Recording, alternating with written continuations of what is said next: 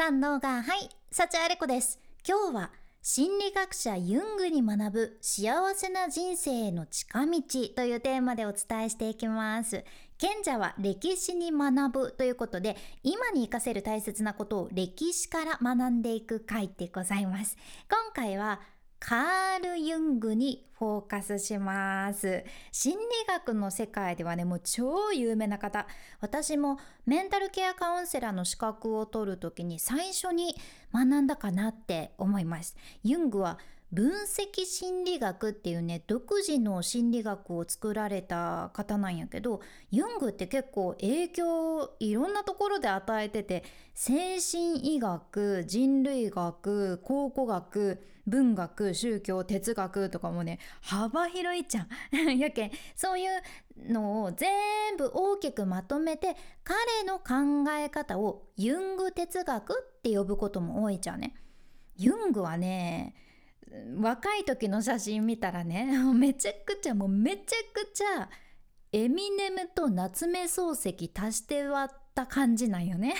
いや本当にカール・ユングで画像検索してみてほしいっちゃけどいやめちゃくちゃエミネムと夏目漱石やんっていう 足して割る感じなんやけど、まあ、それはいいんだけどユングの考え方の一つにねシャドウというのがあるじゃん。シャドウ影って意味の英語やけど彼がおっしゃるのはね幸せであるっていうことは単にちょっとの時間一時的に気分がいいっていうことだけではなくって自分のシャドウその自分の影の部分に隠してるものも全部含めて受け入れる。自分自身の全てを受け入れることで心の奥底で本当の意味で満足を感じられるこれが幸せなんだよっていうことじゃん。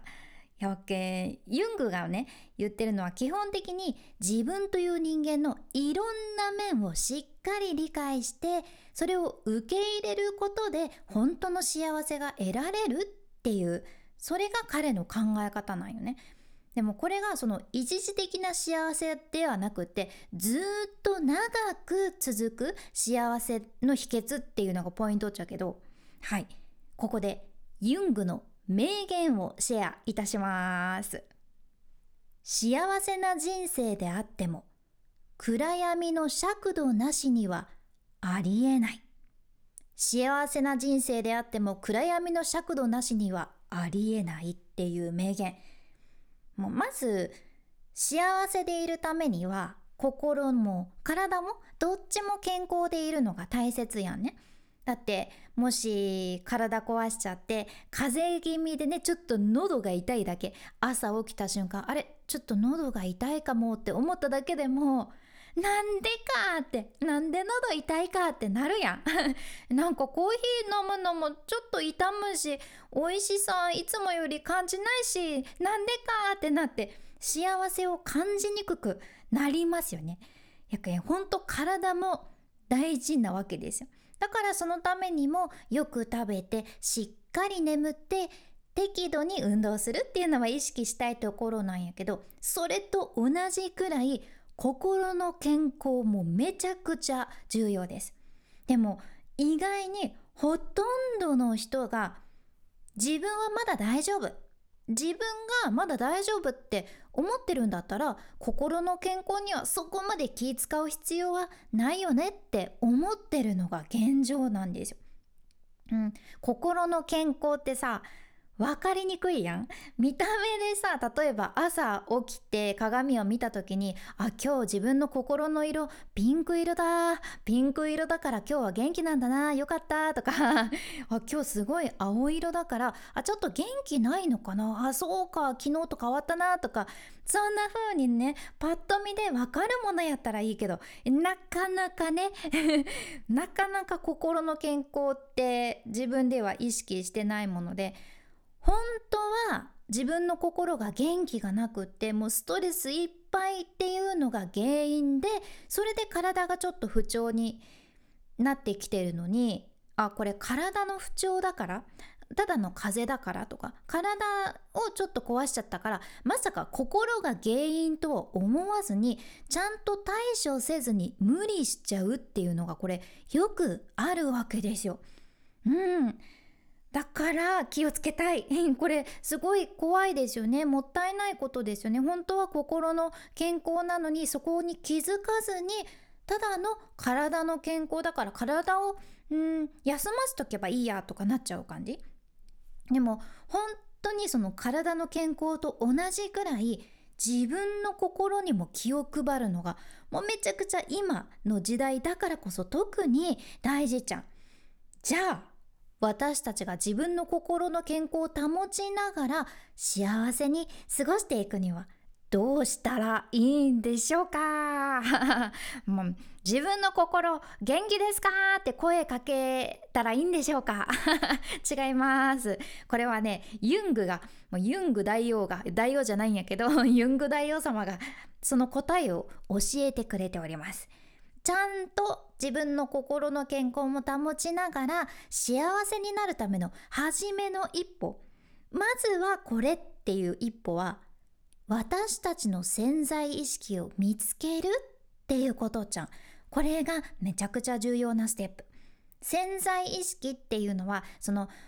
自分の人生でその過去に経験してきたこととか自分の中にある偏見とか固定観念とかその表には出ないけど自分の心の奥の方に隠れてる感情とか自分では意識してないものがどんどんどんどん心の奥で積み重なってる部分それが潜在意識。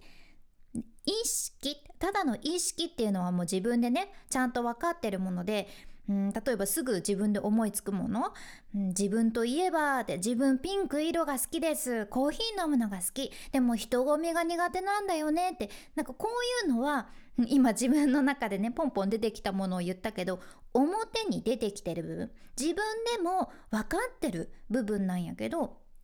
潜在意識って自分では気づきにくいものなんよね。でも心の健康を保つためにはこの自分の心の奥の方にある意識潜在意識特にユングが言うシャドウ 自分の中の影の部分と向き合うのがめちゃくちゃ大切っていうことなんですよ。自分の中の影の部分っていうのは自分が心の奥の方に抱えてる怒りとか悲しみとか少し自己中な部分とか自己嫌悪してる感情とか何かの感情を抑え込んでもうないものに強いちゃおうってしてる部分ないよね。それがシャドウ影の部分ねこれみんなあるはずなんやけど普段は自分では気づいてない部分やね。大抵の人がこのシャドウの部分をギューッともうめちゃくちゃもうもう大奥みたい。もう心のね襖どんどんどんどんかけ分けてもう奥の部屋に置いてしまおうみたいな。それくらいもう奥の方に行ってギューって押し込んで私はこんな感情持ってません。自分の感情じゃありませんっていう感じでないものにしちゃうわけなんやけどだからといってそれが消えるわけじゃないよね。大奥のもう襖の奥の奥の方に必ずあるわけですよ。あのちょっとこう大雑把な片付けと同じと言いますか。例えばさ生ゴミ。あどうしよう。生ゴミ見たくないな。よしうん引き出しの奥の方に生ゴミ押し込んで綺麗なものを前に出してたらいっかってその片付けこれで終わりってやる感じかな。私もさすがに生ゴミとかはそのねそういう対処したことないけどうちの実家でも例えば急な来客があったらわこれ人が来たぞってなってとりあえず片付いてないところどうしようってなるけんもう大きな大きなシーツで覆ってしまい大作戦が決行されるわけですよ。もうね来た人はこれ何？ってなるはずやけどいやでも聞きにくいわっていうねもう大きなシーツで覆われた大塊が出てくるもうあれです。あれっていうか見たことありますか？もしシーツで覆われてるものがあったら察してください。そういうものだと思います。までもね例えばその生ゴミを引き出しの奥の方に押し込んでも結局後々もう自分自身がねくっさーってなりますよね。生ゴミやけさ。でしかも臭いだけじゃなくって自分が気に入って置いてるその手前に置いた綺麗なアイテムまでもがそこに匂いが移ったりかびちゃったり汚れちゃったりしてでたまたま家に遊びに来た最近出会った恋人最近出会った恋人ってありえるかな？すごいチャラい感じになっちゃったけど、うん、最近付き合い始めた恋人にね部屋来てくさーって言われちゃったりして 困りますよねもうまさかのまさかのもう奥の方にしまったはずなのに後々自分の人生に問題を引き起こす可能性も出てくる厄介なものになっちゃうんですよ。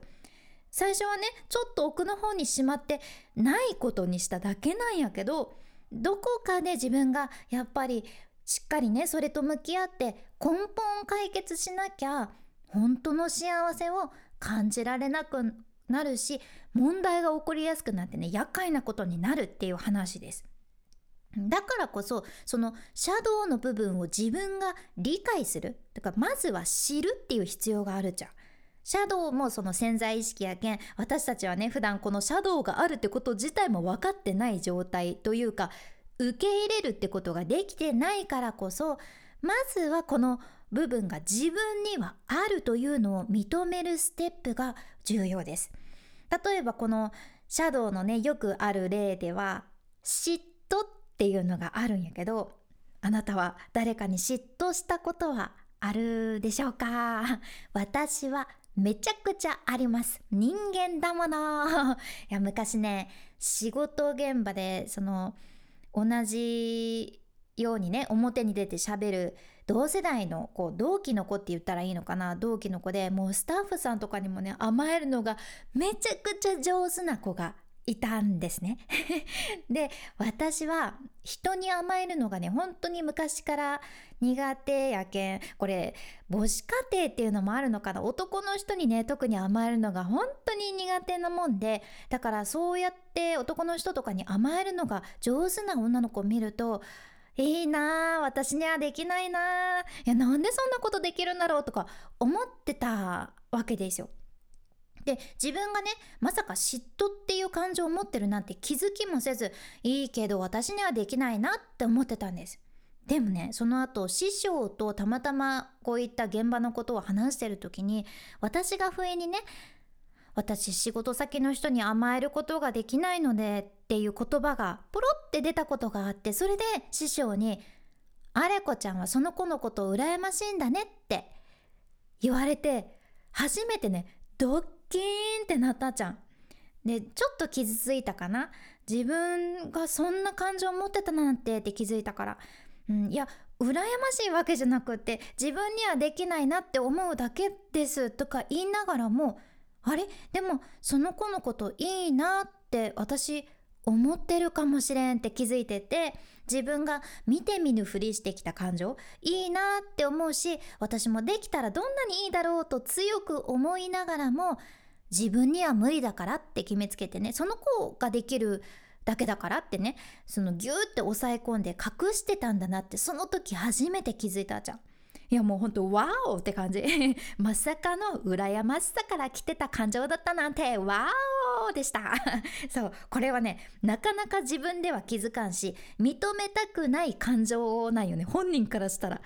いや嫉妬してるなんて認めたくないやん。厄介なんですよ。でも自分にそんな気持ちがあったんだ。あこういうの持ってたんだって認められるとねふわふわふわって本当に心が軽くなるじゃん。うん、これは誰かを羨ましいなって思ってるそのストレートな分かりやすい感情もあるけどもしかしたらねあの人いいなって思うけど自分はできなくて落ち込んじゃうからあの人苦手だなっていうそういう強いネガティブな感情の中に隠れてることもあるんです。大事なのはそのその感情は何も悪くない。そういった感情を持ってるあなたは何も悪くないっていうことで人間当たり前じゃね。これがデフォルト。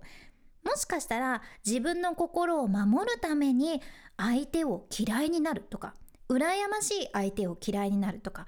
うん羨ましい考えを持ってる人と関わらないようにする。自分には関係のないものって決めつけるとかそういう行動をしがちなんやけどそういったねいろんな表面についた表向きのものをパサパサパサパサ剥いでいったらペリペリかな？ペリペリペリペリ剥いでいったらね本当にピカピカのあなたの感情？いいな羨ましいなっていうあなたのピカピカな可愛い純粋な感情が隠れてるんですよ。だからいろいろ表向きのものをねペリペリしてって嫉妬とか怒りとか悲しみを見つけたらこんにちは。こんなところにこんなのあったのね。って。挨拶してあげて。それからはこのピカピカの純粋な感情とどう向き合うのかを考えるだけ。それで OK もしかしたら嫉妬っていう感情やったらさ自分がもっとこうなりたいこういうことやってみたいっていうその自分のステップアップのヒントだったりワクワクのヒントを得られるかもしれんし怒りとか悲しみだったらさそれを解決する方法誰かに相談してみたり自分で調べたりできるってそんなアクションにも移れるんよね。とにかく自分の隠れた感情をちゃんと理解して受け入れてあげるっていうのはもう心の元気を保ったまま幸せに生きるための超重要なポイントです。これテストに出ます。黒板なら黄色のチョークかピンクのチョークで書かれてるかもです。うん。大丈夫です。この作業をしてるとね、はあ、なんか自分こんな感情を持ってたのかってなることもあるんだけど、どんなあなたの感情も OK で自分を責める必要は一切ないというのは絶対に覚えておいてください。みんな持ってるものだから安心してください。というか、あ、私やっぱり人間だった宇宙人じゃなかったって安心するところです。今回の内容もちょっとでも何か参考になれば嬉しいです。このポッドキャストではあなたの耳と心をゆっくりほぐして毎日ご機嫌に楽しく過ごせるヒントをシェアしていく件もし今日の内容がちょっとでも役に立ったらあなたの大切な人たちにもちょこっとシェアしていただけたらとっても嬉しいです。ということでこれからも最新のエピソード聞き逃さないようにフォローボタンポチッと忘れずに今のうちに押しておいてください。君に幸あれ。ではまた。博多弁の幸あれ子でした。